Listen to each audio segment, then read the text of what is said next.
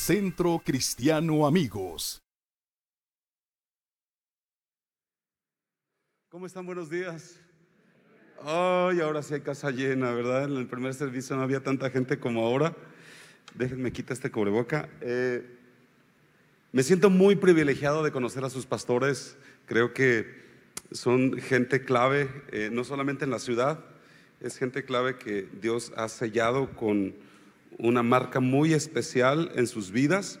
Desde que iniciaron las cosas aquí, iniciaron con milagros. Y cuando yo estuve con ustedes hace como tres años, no sé quién se puede acordar, pero estuve con ustedes hace como tres años y, y esto no era lo que estoy viendo, esto era solamente una habitación cortita, ¿verdad? Y ahora veo esta transformación y de verdad glorifico al Señor por la fe de sus pastores.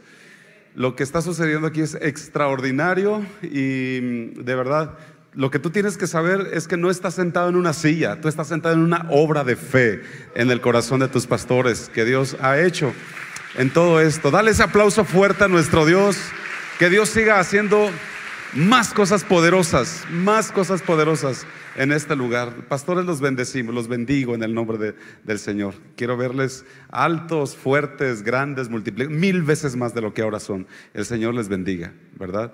Juntos daremos cuentas al Señor de lo que estamos haciendo y queremos entregar buenas cuentas en Michoacán, en Guadalajara, en todos lados. Muy bien. Gracias por la confianza, pastores. Gracias, de verdad.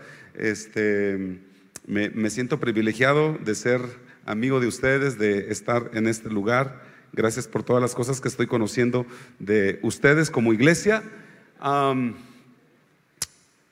también eh, estos días que estuve con el grupo de amigos aquí compartiendo con, con Daniel, de verdad, ha sido maravilloso este tiempo, ¿verdad? Pero Doy gracias a Dios porque estás aquí en la casa del Señor. Sabes que lo que necesitamos para confrontar cosas que en la semana no vas a poder solucionar con dinero, no vas a poder solucionar con amigos, con preparación, con, con talento, lo vas a solucionar con fe. Y la fe no la recibes en ningún otro lugar más que estando expuesto a su palabra. Así que es tan importante que, bueno, yo, yo, yo eh, celebro que estés aquí, porque pudieras haber estado en cualquier otro lugar. Pudiste haber quedado, eh, quedado en casa viendo Netflix y quizá la estuvieras pasando bien, pero decidiste venir a la casa del Señor. Esa fue una buena decisión y creo que te va a producir la fe necesaria para confrontar los desafíos de esta semana. ¿Está bien? Quiero, quiero compartir con ustedes esta, esta palabra que está en Primera de Crónicas capítulo 13, versículo 9, ¿verdad? Y quiero leer esta parte dice la escritura, pero cuando llegaron a la era de Kidón, Usa extendió su mano al arca para sostenerla para porque los bueyes tropezaban. Y el furor de Jehová se encendió contra Usa y lo hirió porque había extendido su mano al arca y murió allí delante de Dios. Y David tuvo pesar porque Jehová había quebrantado a Usa por lo que llamó aquel lugar Pérez Usa hasta hoy. Y David temió a Dios aquel día y dijo, ¿cómo he de traer a mi casa el arca de Dios? Y no trajo David el arca a su casa en la ciudad de David, sino que la llevó a casa de Obed Edom Geteo. Y el arca de Dios estuvo con la familia de Obed Edom en su casa tres meses y bendijo. Y bendijo. ¿Cuántos desean eso para su casa? Muy bien. Y bendijo Jehová la casa de Obed Edom y todo, todo lo que él tenía. Wow, todo lo que él tenía. Ah, creo que la comprensión de este mensaje en esta mañana, si, si, si trajera revelación, a nuestro corazón de la necesidad de la presencia de Dios, transformará nuestras vidas en los próximos días. Estamos viviendo días, días muy difíciles. Y lo que quiero comenzar diciéndote es que este Obededom no, no era eh, hebreo, no provenía de linaje de Abraham, no había crecido en la casa donde se repetía el Shema hebreo eh, oye Jehová nuestro Dios, uno es. Él, no conocía, él no sabía esto, no era parte del pueblo de Dios. no había costumbres en su casa donde los cinco libros mosaicos fueran la cultura familiar. Él no había crecido aprendiendo a adorar a Dios. La Biblia dice que él era geteo, o sea, él era nativo de la ciudad de Gad, una ciudad muy popular porque era la ciudad natal del gigante Goliat, eh, uno de los antagonistas más acérrimos del pueblo de Dios, antes de que David lo matara, por supuesto, si podemos recordar. Pero cierto día, años más tarde, después de ese triunfo de David, allá en el valle de Ela, la escritura dice que David regresa a Gad a liberarla de los filisteos y se lleva consigo a 600 hombres geteos. Entre ellos iba Obed Edom. Y, y, por favor, yo quisiera que notaras cómo Dios obra en una perfección impecable. Cómo su obra es impecable en, todo, en toda nuestra vida. Y que notaras cómo Dios no se imposibilita por nada para poder cumplir su palabra con aquellos que aman y honran su presencia. Ahora, David a estas alturas de su reinado comienza a pensar, ¿qué hacer con el arca del pacto de la cual había dicho el Señor, eh, habitaré en medio de las alas de los querubines que se tocan? Y ya habían pasado 20 años desde los días de Saúl. Y la primera cosa en prioridad de la agenda de David siendo ya monarca del pueblo de Dios era traer de regreso el arca del pacto, que era la presencia de Dios en Jerusalén. Entonces, David lo que hace es reunir a todos los sacerdotes que habían quedado esparcidos en todo Israel para que fueran ellos los que transportaran el arca del pacto. Trae a los levitas con toda clase de instrumentos. y ahí van, detrás del arca del pacto que llevaban sobre un carro nuevo en esa ocasión. Pero mientras iban en el camino, dos sacerdotes, dice la escritura, que Usa y Ahío iban guiando el carro al frente. Todos iban danzando, cantando, había música, todo era gran fiesta, todo era alegría.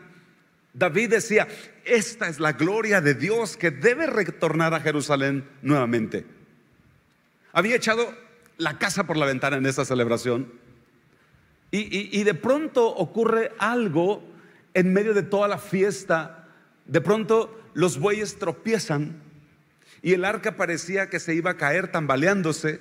Y Usa, al ver esto, dice la escritura que extiende su mano, como cualquier persona lo haría. Es como que si de pronto vas con tu esposa y tu esposa tropieza. Obviamente que la primera reacción natural es meter la mano y sostenerla, ayudarla, por supuesto. Bueno, a no ser que estén peleados. A lo mejor hasta la terminas de empujar, espero que no, ¿verdad? O, o, cuando ves que una maceta está tambaleándose, ¿verdad? Usted la sostiene para que no corra el riesgo de caer. Bueno, lo mismo hizo USA. Su intención no era mala, pues. Fue una reacción natural. Extiende la mano, pero dice que, la escritura que él muere instantáneamente al tocar el arca. Y por alguna razón Dios estaba enviando un mensaje diciéndoles, hey, yo no necesito tu ayuda, no te preocupes por mí. Yo nunca me voy a caer porque no soy un ídolo de madera o de yeso. Entiende que tú no me tienes que sostener a mí, yo soy quien te sostengo a ti. Pero ahora David, cuando pasó eso, se llena de temor por lo que pueda seguir sucediendo. Y él dice, ¿Cómo me puedo llevar algo así a mi casa? Esto es mortal. Con tantos en el palacio que no saben cómo honrar la presencia de Dios, seguro que, que esto va a ser una matazón de gente a cada rato ahí en el palacio. Y yo no sé si hizo una consulta con los sacerdotes o con los levitas, no lo sé, no dice la escritura. Pero de pronto le viene una idea a la mente y él dice, ya sé qué voy a hacer. Aquí a dos kilómetros de donde estamos hay un hombre llamado Obededón. Yo lo rescaté, recuerdo que se los quité a los filisteos. No es de los nuestros, no es israelita, pero es un buen hombre, ¿verdad? Creo que podríamos dejar esta arca temporalmente en su casa hasta que Dios nos ilumine y nos diga cuál es el proceso correcto para traer el arca de Dios. Y, imagina que en esta procesión que llevaba el arca era una ceremonia de protocolos reales con miles de israelitas. E, e, esa onda era gloriosa. Sacerdotes, cientos de, levitas, Era una procesión bastante larga. Y, no sé si puedes imaginar que ahí estaba esa tarde Obededom en su casa. Eh, para él era un día cualquiera, nada espectacular, nada fuera de rutina. Pero de pronto a lo lejos en la campiña se empieza a escuchar un gran sonido de música. Poco a poco son más estrepitosos los tropeles de los caballos que a lo lejos parece que se están acercando a su casa. Se escuchan gritos de fiesta a, la distancia cada vez más cerca. Quizá Obededón envía a su hijo a ver qué pasaba del otro lado de la colina. Y, imagino que su hijo regresa corriendo a casa y le dice, papá, no sé, pero es una gran multitud que viene directamente a nuestra casa. Y son hombres con túnicas que, que parecen sacerdotes. Y hasta me parece que viene entre ellos el mismísimo rey de Israel. Quizá Obed se preocupa porque él no recuerda que haya hecho algo malo. Y, en poco tiempo llega la comitiva a la casa, tocan la puerta. Imagino que sale Obed Edom tímido y se asoma por una rendija. Él y su esposa y sus hijos ahí detrás de esa puerta. Y, y dice, señores, ¿para qué soy bueno? El vocero del rey entra y le dice, Obededom, estamos aquí porque el rey le ha placido dejar en tu casa el arca del pacto de Dios. Ahora, ese es el asunto. Y yo no sé si puedes recrear una imagen de ese momento, pero yo creo que Obededom voltea a ver a su esposa y a sus hijos y dice, ¿y, ¿y qué es eso del arca del pacto? Porque como no eran hebreos, no tenían ni la menor idea de lo que era la presencia de Dios. Los sacerdotes voltean a ver al rey David y como que le dicen con la mirada, ¿y estás seguro de lo que vas a hacer? Este ni siquiera sabe que es el arca del pacto. Y el rey, sabiendo de la importancia del asunto, les da una orden a los sacerdotes y les dice, pues explíquenle.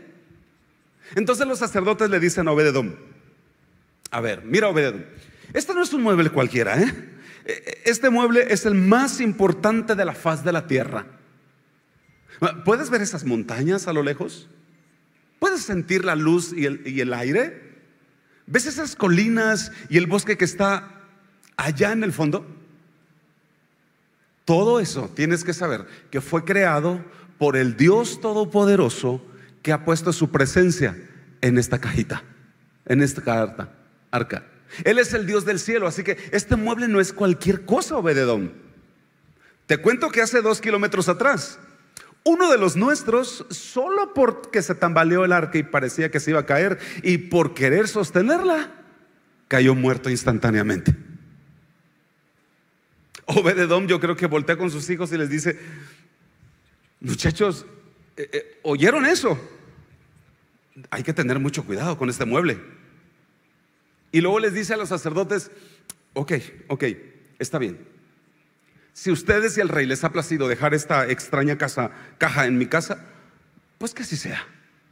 Ahora, yo no me imagino que Obededom haya dicho, oh, está bien, pónganla en el patio de atrás donde están las gallinas.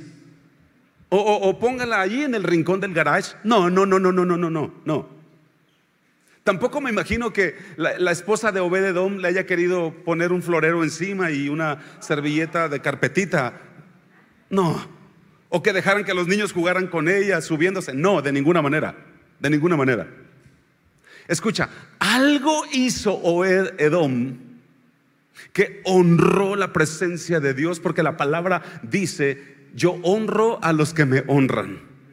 Yo honro a los que me honran. Por algo su casa fue bendecida.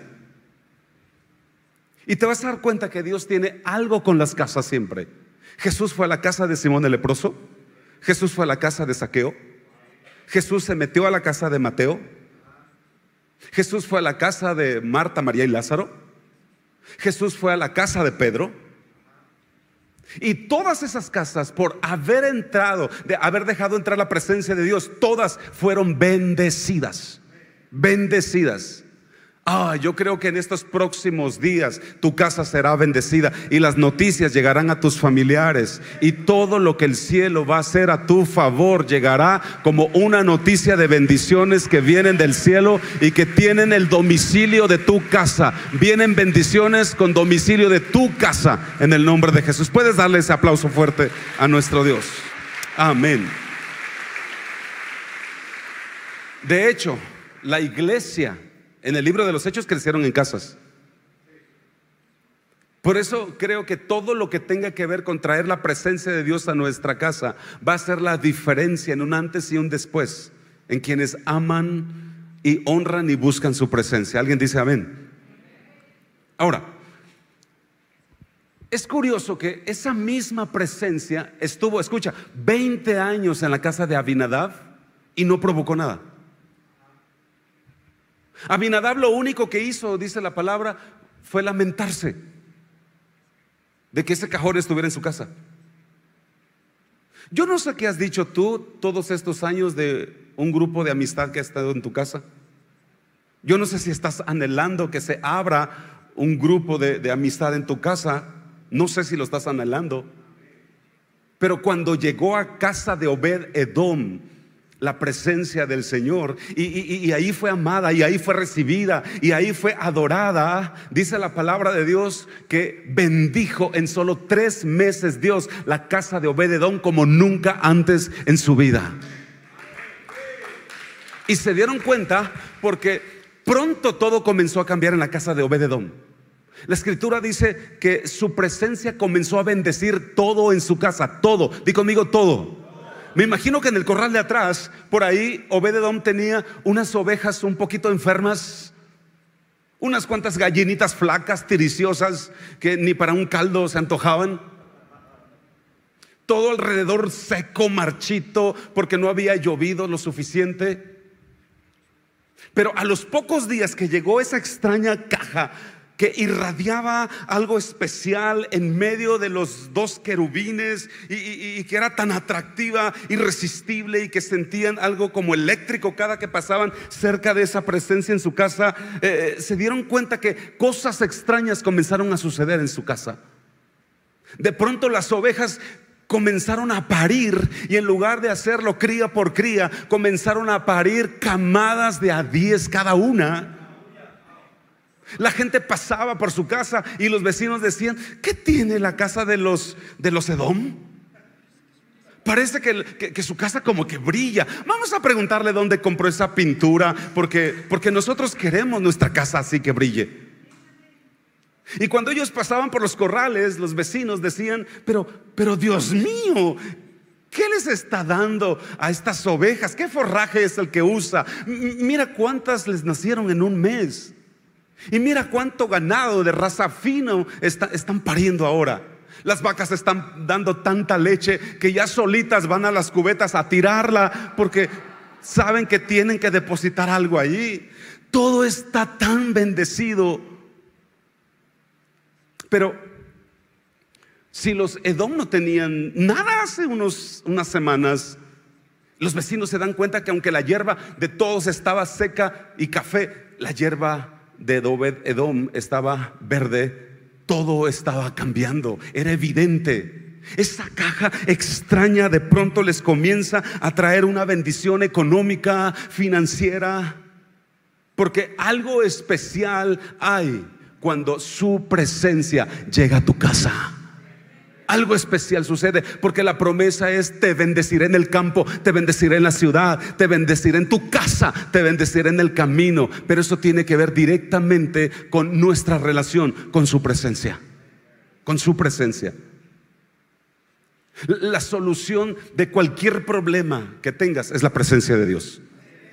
Si la presencia de Dios no la puede solucionar cualquier problema que tengas, entonces nada ni nadie lo puede solucionar. Quizá tú digas, eh, yo, no, yo, no voy a la iglesia casi por el COVID, pero si el COVID no lo puede solucionar la presencia de Dios, nada lo puede solucionar, nada. Por tres meses La casa de Obededón vivieron rodeados de la abundancia que producía la presencia de Dios por haberla amado, por haberla honrado, por haberla buscado vehementemente. Eh, me imagino que Obed Edom pasaba esas noches atraído, extasiado por esa extraña radiación que emanaba de, de, esa presencia de Dios que él no entendía, pero que experimentaba. Ahora en su casa el ganado se había multiplicado cien veces más de pronto. Todos se preguntaban, ¿cuál es el secreto de esta familia? Pero después de tres meses, un día llega otra comitiva a tocar la puerta. Y yo creo que Obededón vuelve a mandar uno de sus hijos a ver quién era. Y recibe a un sacerdote que le dice, ¿está tu papá en casa? Dile que venimos de parte del rey David otra vez, porque es tiempo de recoger el arca y llevarla a un mejor lugar. Yo creo que el muchacho entró temblando con su papá y le dijo, papá, ahí están esos sacerdotes que dicen que se van a llevar la presencia de Dios de nuestra casa. Papá, papá, no dejes que se la lleven. Por favor, es una presencia tan maravillosa. Han sido los mejores tres meses de nuestra vida. Cuando se entera la esposa que desde la cocina eh, eh, escuchó, sale llorando y dice, por favor, mi amor, pídeles que no la muevan de aquí. Esto ha bendecido tanto nuestra casa. Han regresado nuestros hijos que se habían ido enojados. Han sanado nuestras relaciones familiares. Los sacerdotes tienen que entrar a la casa. Toman el arca del pacto. La suben sobre sus hombros. Y se encaminan hacia Jerusalén otra vez. Sin embargo, Obededom y su familia, como ellos estaban ya familiarizados se levantan y van caminando detrás de los sacerdotes a la distancia, porque ellos habían resuelto que si la presencia de Dios no se quedaba en su casa, ellos irían a donde la presencia fuera. A donde la presencia fuera. Porque el tabernáculo de ese tiempo no era sino solo un prototipo de lo que hoy es la iglesia. De hecho, dice la escritura que ese tabernáculo caído sería levantado en nuestros días. Así que el arca llega a Jerusalén y David sabe que es hora de organizar los ministerios. Entonces ordena que 24 horas al día haya alabanza, que 7 días a la semana estén adorando continuamente los sacerdotes. Y él dice, la gloria de Dios debe estar de continuo expuesta de día y de noche en la casa del Señor. Y David envía a Asaf a organizar el coro que debería de tener cuatro mil de las mejores voces de la nación, cuatro mil. Y tuvieron que escoger a más de dos mil músicos igual. Y me llama la atención que en la escritura dice que llamaron a voluntarios, di conmigo voluntarios llamaron a voluntarios. Mira lo que dice Primera de Crónicas 28, 21. Primera de Crónicas 28, 21 dice, He aquí los grupos de los sacerdotes y de los levitas para todo el misterio de la casa de Dios estarán contigo en toda la obra. Asimismo, todos los, todos los voluntarios, no está aquí la cita, pero dice voluntarios e inteligentes para toda forma de servicio y los príncipes y todo el pueblo para ejecutar todas tus órdenes. Entonces logran formar el coro de cuatro mil voces, los ministerios de levitas, músicos, grupos de intercesión de día y de noche. Pero llega un momento en que necesitaban voluntarios para el coro de segundo orden. Yo no entendía qué era esto de segundo orden, así que tuve que investigar. Y estos de segundo orden eran adoradores suplentes. Ahora yo sé que a nadie le gusta ser suplentes. Todos queremos ser titulares, ¿verdad? Pero este coro de segundo orden eran personas que en caso de que alguien del coro titular se enfermara, en caso de que alguno no pudiera llegar por alguna razón, debido a que la música de adoración no podía parar, tuvieron que tener un coro suplente que le llamaron coro de segundo orden. Ahora, ¿cómo llegó allí Obededón? Imagina la multitud del pueblo y el sacerdote administrador que anuncia, Señores, pueblo de Dios, necesitamos voluntarios para el coro de segundo orden. ¿Habrá algún voluntario? Y alguien allá hasta atrás levanta la voz y dice, yo, ¿qué? Obededón. Y todos, ¿y, este quién es? ¿Ese no es el Geteo? Sí, sí, sí, sí, ese es el bendecido este, donde David dejó el arca por tres meses. Oh, si vieras la casa que tiene. si vieras los ganados que le dejó la presencia de Dios. No, si supieras, si, pudieras ver todo lo que Dios hizo con los Edom allá en Gad. Nah, tú no sabes. El sacerdote lo llama al frente y le dice, así que tú quieres ser parte del coro de segundo orden. Sí, sí, sí, yo quiero, yo quiero. Ah, sé que tengo acento filisteo y, ese es mi estilo mm, como narcogrupero, porque soy filisteo, pero prometo ensayar mucho, prometo arreglar ese, ese, tiple que traigo. Pero ¿por qué lo haces? Si tú no tienes obligaciones, tú no eres israelita siquiera. Ay, es que, es que tú no sabes, Asaf. Estoy tan agradecido por todo lo que Dios ha hecho por mí, que aunque viviera mil años en esta tierra sirviéndole, no pudiera pagar lo que Dios ha hecho por mí y por mi casa. Oh, si aunque tuviera diez mil manos para servirle, yo sé que no sería suficiente para servir a mi Dios. Y aunque tuviera mil bocas, no serían suficientes para adorarle. Así que aquí estoy, soy voluntario, soy voluntario. Imagino que, le dice a su esposa, mi amor, me voy a quedar en el tabernáculo para ensayar. Porque me dijo Asaf que tengo que tener mi teléfono celular encendido todo el día. Por si alguien se pudiera enfermar. Y esa va a ser mi oportunidad, mi amor. Mi oportunidad de servir y así estar cerca de la presencia de Dios. Yo puedo imaginarme a Obededom con el celular en la mano, eh, listo, esperando el, el WhatsApp, atento, anhelante, diciendo, soy suplente, sí, sí, sí, pero por lo menos voy a estar cerca de su presencia cuando me toque el turno. Oh, anhelo que llegue ese día pronto de servir a mi Dios. Sí, soy suplente, está bien.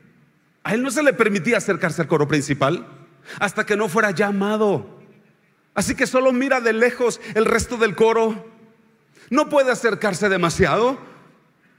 Pero yo me lo imagino allí él orando con su corazón encendido y diciendo, ojalá que alguien esta noche llame que no va a poder venir. Ah, y ese va a ser mi oportunidad de suplirlo. Ah, ojalá que alguien se diga que alguien no puede venir porque necesito estar cerca de tu presencia, mi Señor. Siento que no puedo ya vivir sin esa presencia tan hermosa que llenaba mi casa. Todavía la recuerdo. Señor, Señor. Yo me imagino que, caía de rodillas y decía, Señor, por favor, eh, solo déjame un minuto en tu presencia. Un, un, ratito quiero volver a experimentarlo. Me imagino allí hincado, hablando con Dios, adorando, esperando su oportunidad por un momento en tu presencia,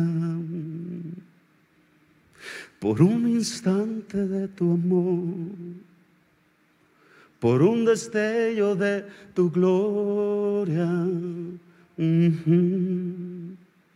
por un minuto nada más, todo daría, no importaría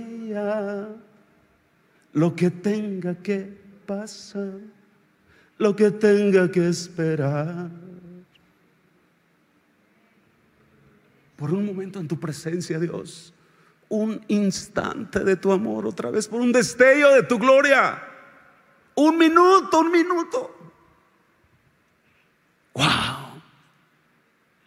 Este hombre amaba la presencia de Dios seguía la presencia de Dios, era discípulo de la presencia de Dios, su, motivo eh, para servir era la presencia de Dios. Y mira lo que dice Primera de Crónicas, capítulo 15, versículo 18.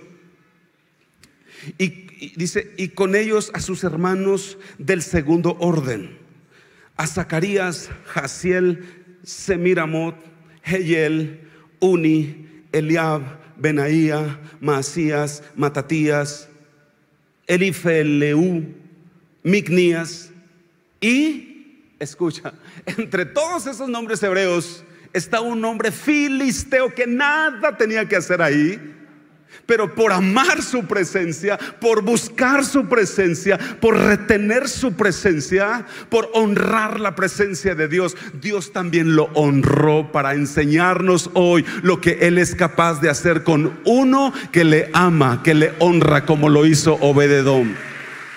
Y termina diciendo, y Obed Edom.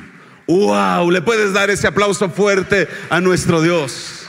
Y Obed Edom entre todos ellos. Mira, de pronto quedaron cubiertos todos los ministerios de plataforma. Pero ahora se ocupaban porteros. Gentes que, recogieran los papeles, la basura, que cuidara los baños, que abriera y cerrara las puertas, gente que, pusiera el gel, que, recogiera las botellas vacías, que, de gente inconsciente que las deja tiradas. Eh, se necesitaba gente de este, de este, de, este, de este servicio. Y están en este asunto y entonces Asaf, el levita, el levita principal, nuevamente dice, señores, Habrán voluntarios, porteros que deseen servir en la casa del Señor para lavar baños, para recoger basura, para barrer las banquetas, para cuidar los autos, para la pintura, la electricidad. ¿Habrá alguien? Era un silencio igual que aquí. Ri, ri, ri. Nadie quiere barrer. Nadie quiere cuidar baños, no. Mucho menos llegar temprano, desde quién sabe qué horas, abrir las puertas y prepararlas así. Todos quieren cantar al frente. Todos quieren predicar en el púlpito. Todos quieren un nombramiento de plataforma, claro. Y entonces escucha otra voz hasta allá atrás dice, yo, yo quiero hacerlo. Yo, soy obededón, disculpen ustedes. Eh, eh, mi esposa y todos mis hijos nos vamos a encargar de limpiar la casa del Señor. Escucha esto. Para ese momento ya todo el mundo dice, ah, esa boya es conocida. Pero ¿y este qué se cree? ¿Se ha de creer muy multifacético el tipo? ¿Se ha de creer muy talentoso? ¿Qué, qué, qué onda con él? Pero te voy a decir algo, cuando uno está agradecido con Dios, cuando uno está agradecido con Dios, no sabe qué hacer por Dios. Cualquier cosa uno hace por y para Dios. Y él dice, yo soy obededón y, y si no puedo hacer más, más, háganme por favor limpiar la casa de mi Dios. Pero yo estoy enamorado de la presencia de mi Dios. Yo quiero hacer algo por mi Dios. Y mira lo que dice Primera de Crónicas 16, 38. Lo voy a leer, Primera de Crónicas 16, 38. Y dice, y a Obed Edom y a sus 68 hermanos los pusieron como porteros en el tabernáculo de David. ¡Wow! Qué extraordinario. Mira dónde está llegando por servir, amando la presencia de Dios. Y por si fuera poco, Asaf, el levita principal, dijo que había escasez de artistas y anuncia otra vez, señores, necesitamos quien quiera, quien sepa tocar el arpa. ¿Alguien sabe tocar arpa? Y de pronto en medio de la multitud otra vez sale corriendo otra vez al frente como voluntario. ¿Quién creen?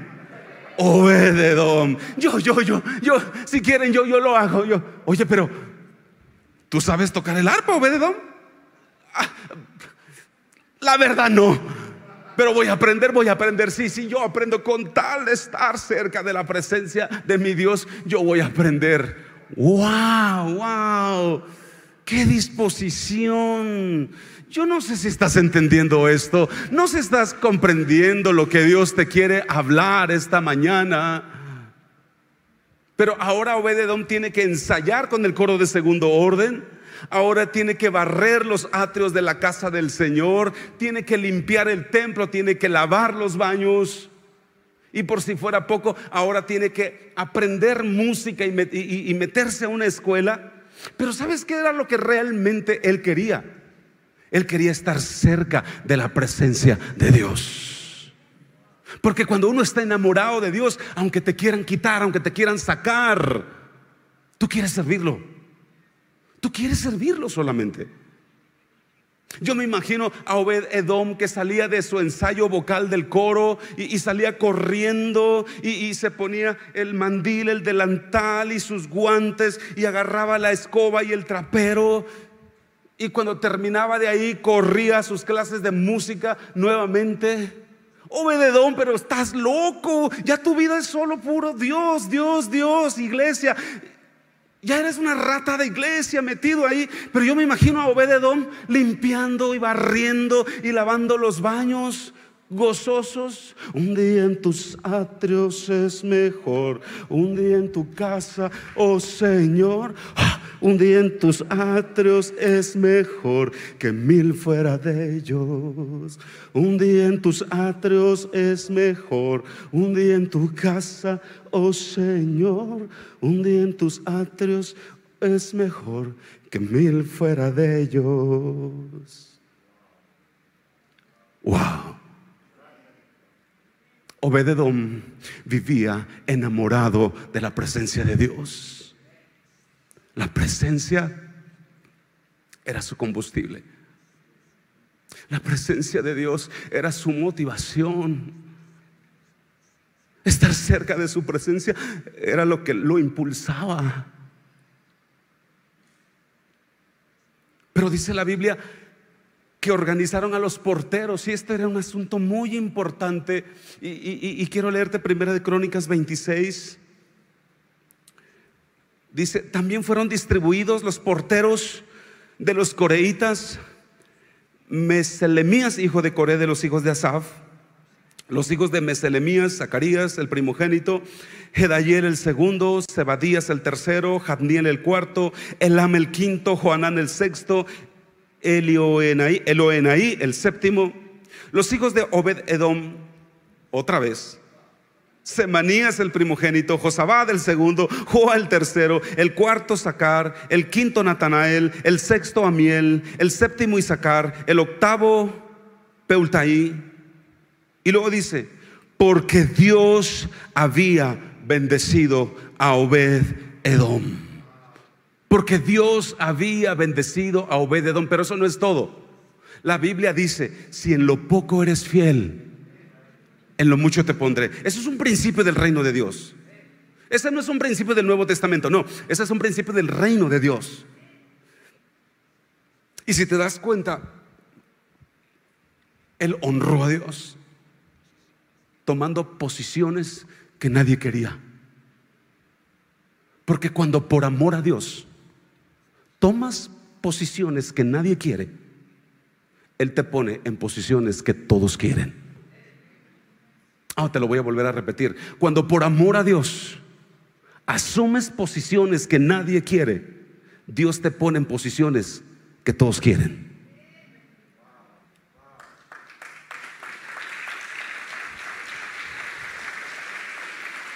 Cuando ganas almas que nadie quiere, Dios te da las almas que todos quieren. Cuando le das a Dios todo lo que Él quiere, él te da todo lo que el mundo quiere. Así trabaja Dios. Así trabaja nuestro Dios. Y aquí hay una clave. Todo estaba organizado ya. Solo faltaban las cuatro posiciones más importantes del pueblo. Los porteros de las cuatro entradas principales al tabernáculo. Para estos puestos ya no se pedían voluntarios, no. Ya no era quien quería, no. Esos puestos los tenía que escoger Dios mismo mediante una como rifa, sin intervención de nadie. La entrada del norte donde se recogían las ofrendas, la entrada del sur que daba accesos a las bodegas de los tesoros del Señor, la entrada del oriente donde los reyes y príncipes entraban al templo para adorar. Eh, eh, eh, eran principales entradas que tenían que ser elegidas por Dios, quien los iba a cuidar. Delante del todo el pueblo. Entonces Asaf dice, quiero que todos los príncipes escriban su nombre. Uno por uno tenían que escribirlo y ponerlo en una tómbola. Los principales, los príncipes, tenían que ponerlo en esa cajita. Tenía que ser por sorteo, donde Dios decidía. Y me imagino que Obed le dice a su esposa, mi amor, no sé por qué siento un impulso de poner mi nombre ahí. No te atrevas, Obededón, que no oíste. Solo los príncipes de Israel y nosotros ni siquiera somos hebreos. Somos filisteos. Sí, mi amor, yo lo sé, pero yo amo servir porque amo la presencia de Dios. Amo su presencia, mi amor. Y yo me imagino que en un descuido que su esposa se fue al baño o algo así, no sé.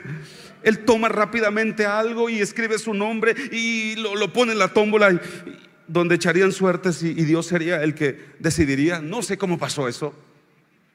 Pero me imagino que el sacerdote principal de pronto se para frente al pueblo y dice, pueblo de Dios, ahora voy a anunciar el nombre y, te voy a pedir, no sé si está el baterista por aquí cerca, para que me den un redoble. ¿Estará el baterista cerca? O alguien que nos ayude a hacer esto un poquito más, este, 4DX.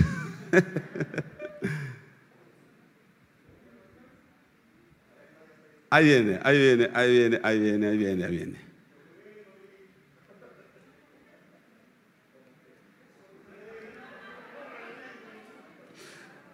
Tómate tu tiempo, te esperamos. Si no hay prisa. O, mira, el reloj dice que faltan seis minutos, de todas maneras. Así, acá, acá, en tu, en tu batería.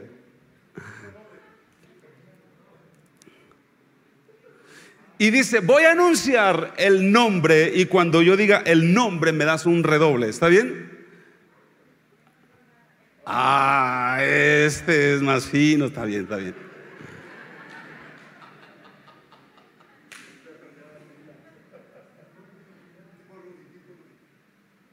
¿A qué? Están nerviosos, espérenlo. No es fácil actuar frente a un público tan exigente. No es sencillo. Y él dice, señores, voy a anunciar el nombre de quien cuidará la puerta. Redoble el nombre que el Señor ha escogido para, escogido para cuidar las cuatro puertas principales. Esto no es democrático, pueblo de Dios. Esto no es voluntario. Esto es como Dios lo escoja. Redobles, fuerte. Y todo el mundo está atento como ustedes. El sacerdote saca el primer nombre de acuerdo, él dice, de acuerdo a la perfecta voluntad de nuestro Dios. El hombre que cuidará la primer puerta es, redoble, Maías, redoble y aplausos. Aplaudió el pueblo. Bien. El segundo nombre, de acuerdo a la perfecta voluntad de Dios que cuidará la siguiente puerta, es, redoble, Supín Osa. Aplausos. Y quien cuidará la tercera puerta por la perfecta voluntad de Dios es redobles. Zacarías, el pueblo. Era un día de fiesta, pero luego viene el, no, el nombramiento más importante. El oficial que se encargaría de la puerta que da acceso que da a los tesoros de la casa del Señor. Y todos dicen, ¿quién será el oficial a quien Dios pueda nombrar como escogido del cielo para un cargo tan delicado? Los tesoros. Tiene que ser un israelita, seguro. Debe de ser alguien de mucho renombre en, la, en el pueblo. Seguramente tiene que ser alguien muy cercano al rey, de estabilidad política muy buena. Y es cuando se levanta el sacerdote y anuncia y saca el papel de la tómbola y dice, el elegido para cuidar la puerta más importante y prestigiosa en el tabernáculo de David es el nombre de, redobles, Obed Edom el Geteo. Aplausos. ¡Uh! ¡Wow! Obed Edom el Geteo. Si tú dices al Señor, úsame en lo que nadie quiere hacer, te voy a decir algo. El Señor en su debido tiempo te va a poner en el lugar que todos quieren, que todos anhelan, que todos desean. No trates de buscar los lugares visibles. Solo sírvelo donde nadie quiere servir. Y Él a su debido tiempo te pondrá en el lugar que todos quieren. Oye esto, el Señor desde el cielo dijo, por cuanto recibiste mi presencia, amaste mi presencia, buscaste mi presencia, tuviste por honrosa mi presencia en tu casa, limpiaste tu casa para yo entrar y, me diste todo cuanto yo te pedí, voy a tomar tu vida y la de tus hijos y la de tus nietos y las voy a poner en un lugar de honra y honor porque yo honro a los que me honran. Hoy yo creo que algo Dios te está diciendo en este mensaje. Oh, dale fuerte ese aplauso al Señor. Es tiempo de honrar, amar, recibir, buscar la presencia de Dios que nos bendice. Ahora, fueron escogidos 38 mil levitas judíos para involucrarse en el, servicio. Y entre ellos, todos ellos judíos, solo había un solo extranjero, Obed, Edom, Geteo. Pusieron 34 mil cantores, pero había solo uno que no era del pueblo de Dios, porque Dios lo había escogido por amar su presencia, Obed, Edom, Geteo. Se escogieron 200 2.880 músicos, pero había uno de entre todos que no era judío, Obed Edom Jateo. Si tú eres papá o mamá, te digo esto, Obed Edom tenía ocho hijos, dice la escritura, y entre nietos y bisnietos de esos ocho, dice la Biblia, que sumaban 62. Y la escritura dice que ninguno de ellos, ninguno de ellos de los 62 se apartó de Dios por la decisión que Obed Edom había tomado de amar la presencia de Dios, de buscar la presencia de Dios, de servir a la presencia de Dios. Hizo su prioridad la presencia de Dios y Dios lo recompensó, lo honró lo coronó en todas sus generaciones y ninguno, ninguno se alejó del Señor. Porque hay códigos que debes aprender a descifrar en el lenguaje divino cuando recibes una palabra como esta.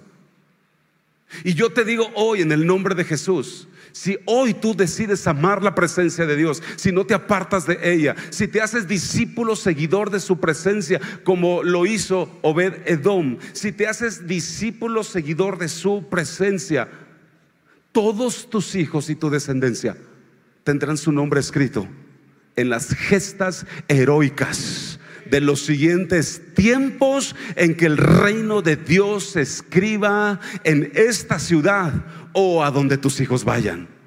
Por haber tú tomado la decisión de amar, honrar, buscar, abrazar y cuidar su presencia. Dale un fuerte aplauso al Señor. Si lo crees, apláudele fuerte al Señor.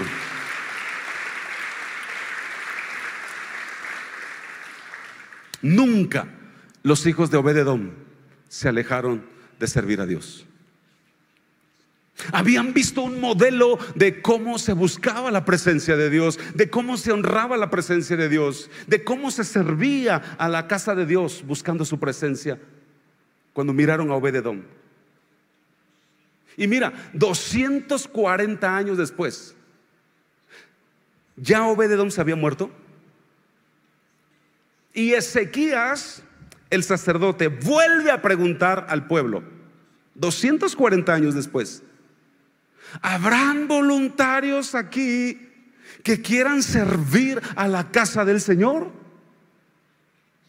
Y allá hasta atrás grita, alguien que trae el ADN de Obed Edom y dice, yo, yo quiero servir a mi Señor. Un descendiente de Obed Edom sigue ardiendo por la casa y el servicio y la presencia del Señor 240 años más tarde. ¡Wow! 240 años más tarde no muere esta genética. Porque el Señor bendice a los que le aman hasta la décima generación. Puedes ponerte de pie un momento. La maldición es solamente tercera y cuarta generación, pero su bendición corre muchísimas más generaciones por delante, muchísimas más generaciones por delante. No sé ustedes, pero yo quiero ver a mis hijos servir a Dios. Yo quiero ver a mis nietos servir al, Señor. O yo le pido a mi Dios que lo que yo no alcance a ver, los ojos de mis hijos lo puedan confirmar. Que su promesa la puedan ellos mirar en sus días. Yo quiero mirar que en mi casa nunca se separe de mi Señor. Y te voy a decir esto, no hay secretos para lograr esto, no lo hay.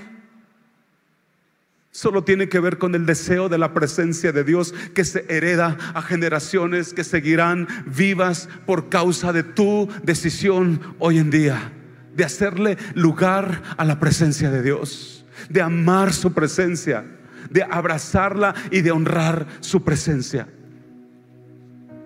Y Dios bendijo a Obed Edom y a toda su casa por causa de la presencia de Dios.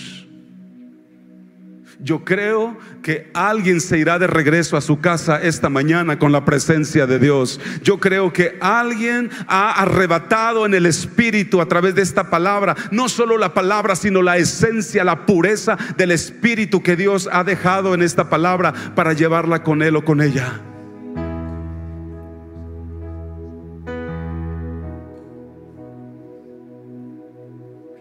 Yo crecí en la sierra de Oaxaca.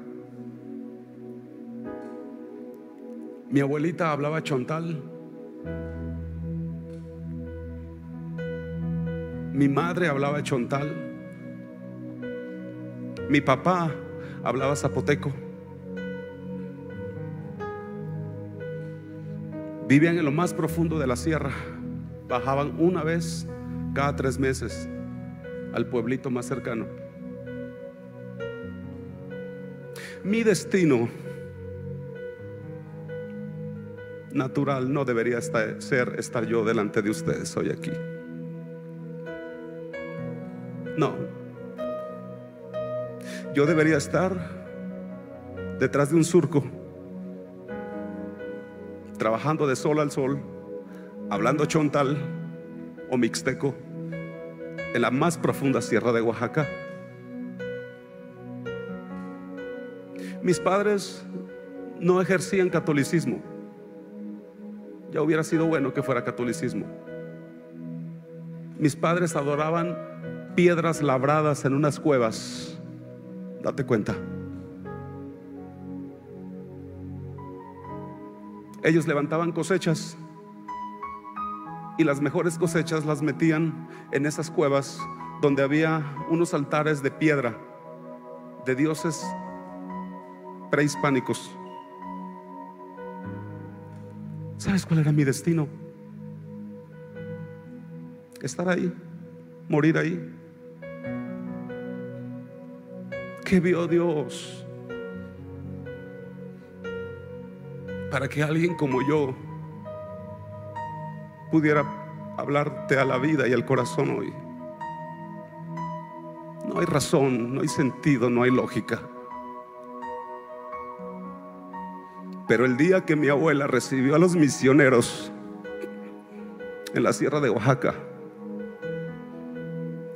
ella no sabía ni la O por redonda la conocía. Pero cuando oyó a Jesús, creyó con todo su corazón.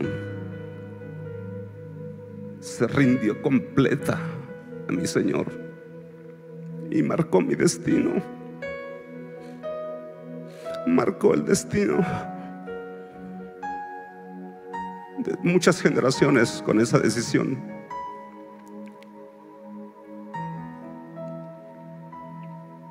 Yo recuerdo que teníamos que ir a la iglesia. Y para llegar a la iglesia teníamos que levantarnos a las 3 de la mañana y caminar hasta las 9 o 9 y media de la mañana. Era una sed y un hambre por llegar a la casa del Señor. Era una vehemencia que ardía en nuestro corazón, no nos importaba. Éramos siete de hermanos, seis hermanos míos y yo éramos siete. Mis dos padres que habían recibido a Jesús también, ahora eran misioneros. Agarraban un caballo y se iban por toda la sierra, pueblo tras pueblo, predicando la palabra. Y a veces eran hasta tres semanas que se eh, desaparecían de la casa. Ellos no pensaban si nosotros nos traumaríamos o no. Ellos tenían una devoción profunda por ese Dios al que le habían creído. No era tal cosa como que si sirves a Dios demasiado, tus hijos se van a traumatizar y van a, van a odiar el Evangelio. No, no, no, no, no. Yo soy un ejemplo de ello. Y no vivíamos en abundancia. Aquí delante del Señor lo digo. ¿Cuántas veces mi hermana y yo tuvimos que comer tierra con tal de tener algo en el estómago vacío? Porque no había que comer. Éramos niños. Pero sabíamos que mis padres estaban en la sierra, estaban evangelizando, estaban levantando obras. Y recuerdo que había que ir a la iglesia, era una devoción tan profunda por la casa, amor por la casa del Señor.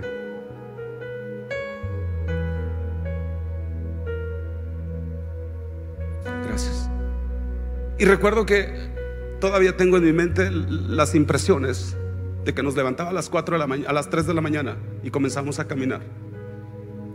Y cuando estaba lloviendo en la sierra, frío, oscuro, cuando no había lluvia y estaba la luna, podríamos caminar con la luz de la luna, pero cuando estaba lloviendo, lo único que nos alumbraban eran los relámpagos y los truenos en la selva fría de la sierra de Oaxaca.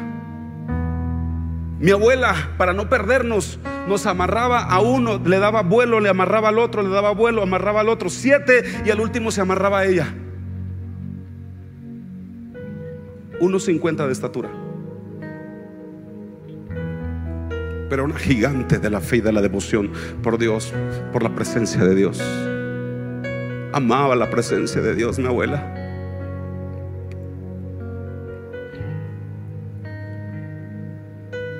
Te voy a decir algo. Yo una vez vi cuando mi abuela peleó con un oso. Eso de que alguien peleó con, peleó con un oso, yo no lo leí primero en la Biblia, lo vi en la vida de mi abuela. Y mató a un oso con un palo por defender a sus siete críos que venían detrás de ella. Tú no sabes lo que es capaz una mujer de 1.50. Yo no sé cómo le hizo, mató al oso. Y me acuerdo que estaba lloviendo esas noches, esas madrugadas frías. Llegábamos a un río. El río, por supuesto, como la crecida y, el temporal había sido de varios días, traían piedras, traían lodo, traían rocas y troncos. Era peligroso cruzar. Ella traía una mula. Y yo decía, de aquí nos regresamos a la casa, ya no pasamos. No, Señor. Ella nos decía, vivimos para Dios vivimos para Dios. Ella decía, si yo le entregaba mis cosechas a un Dios de piedra en una cueva, si yo le servía a un Dios que me llevaba al infierno, ¿cómo no servirle a este Dios que me lleva a la gloria eterna? ¿Cómo no darle mi vida completa?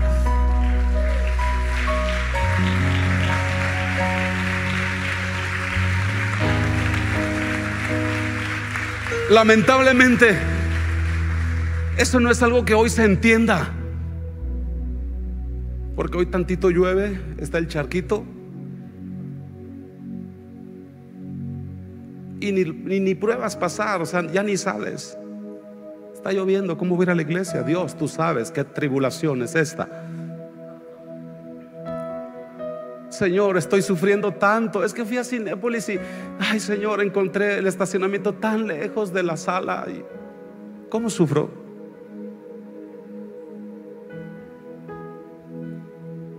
Recuerdo que llegábamos a ese río y yo decía, en mis cuatro años de edad, de aquí nos volvemos a la casa.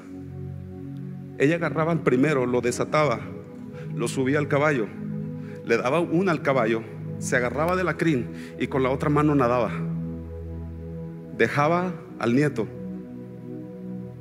regresaba, obviamente regresaba hasta arriba abajo, porque la arrastraba. Regresaba por el siguiente, lo volvía a poner, se amarraba ella una bolsa donde aquí arriba llevaba la ropa seca porque era imperdonable para ella nosotros entrar sucios a la casa del Señor. Había que presentarse con dignidad delante del Señor. Ella decía, la presencia de mi Dios, yo no la voy a avergonzar. Siete, siete. Hoy en día los siete somos pastores y cada uno tenemos la iglesia más grande de nuestra ciudad.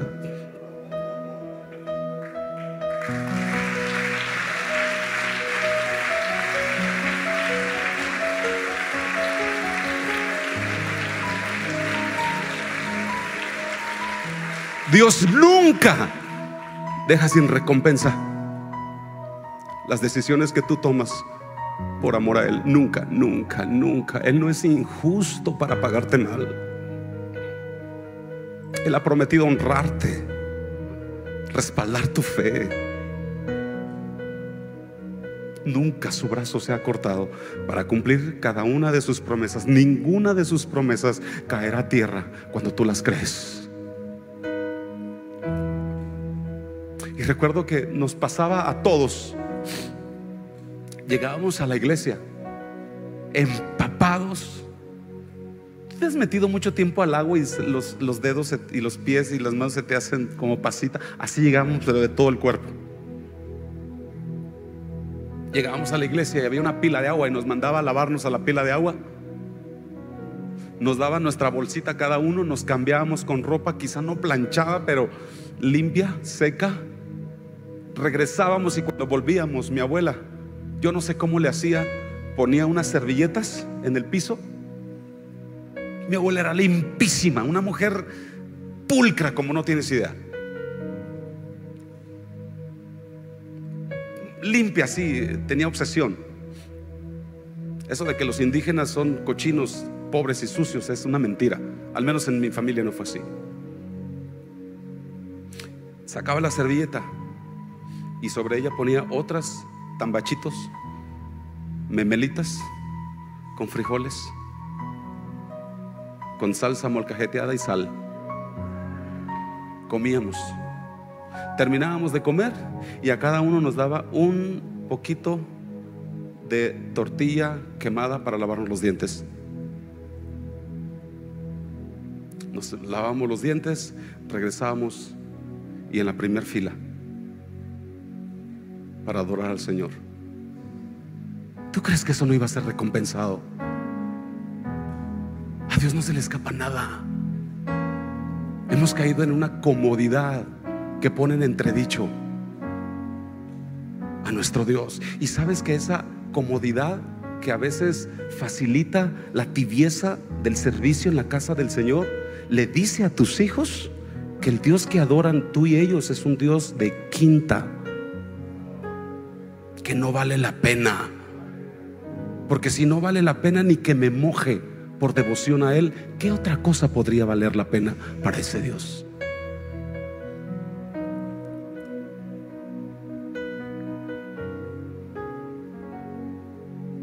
Tú puedes tomar la decisión de tratar la presencia de Dios como tú quieras, pero no condenes con tu ejemplo a los que siguen detrás de ti, porque ellos están aprendiendo de cómo tú sirves y adoras a Dios. No tienes el derecho de condenarlos con un mal ejemplo. Es tu derecho tu vida, pero no es tu derecho el ejemplo que, mal que le pones a ellos.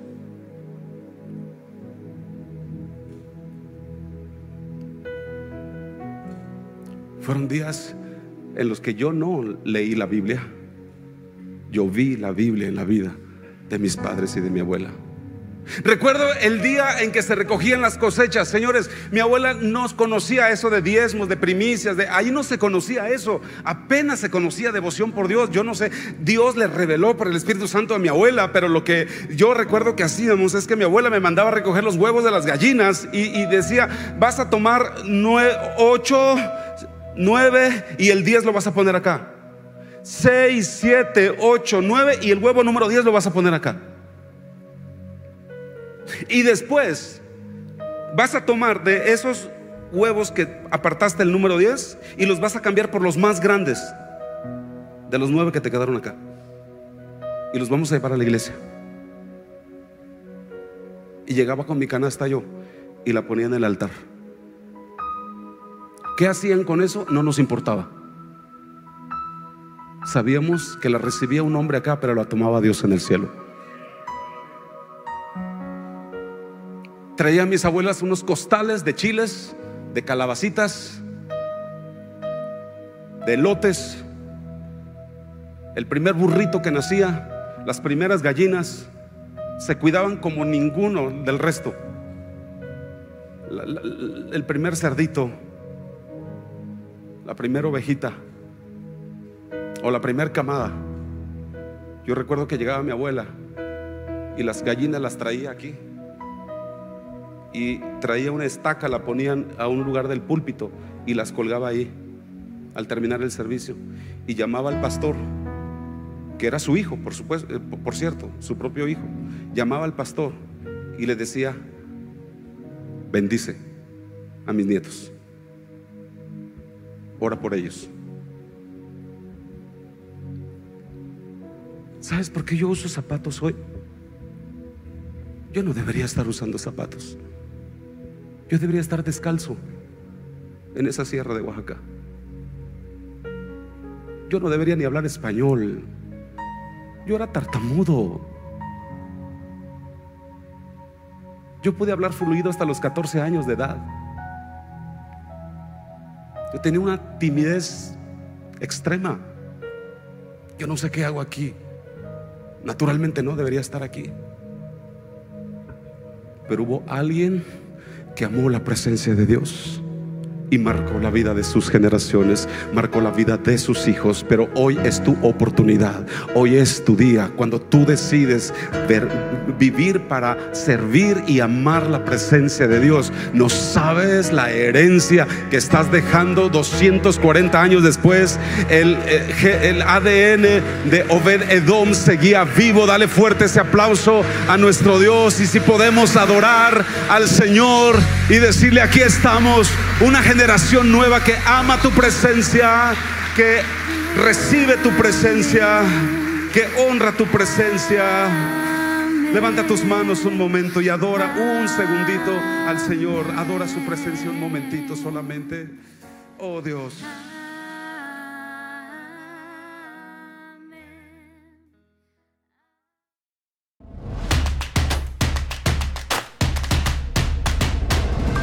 Centro Cristiano Amigos.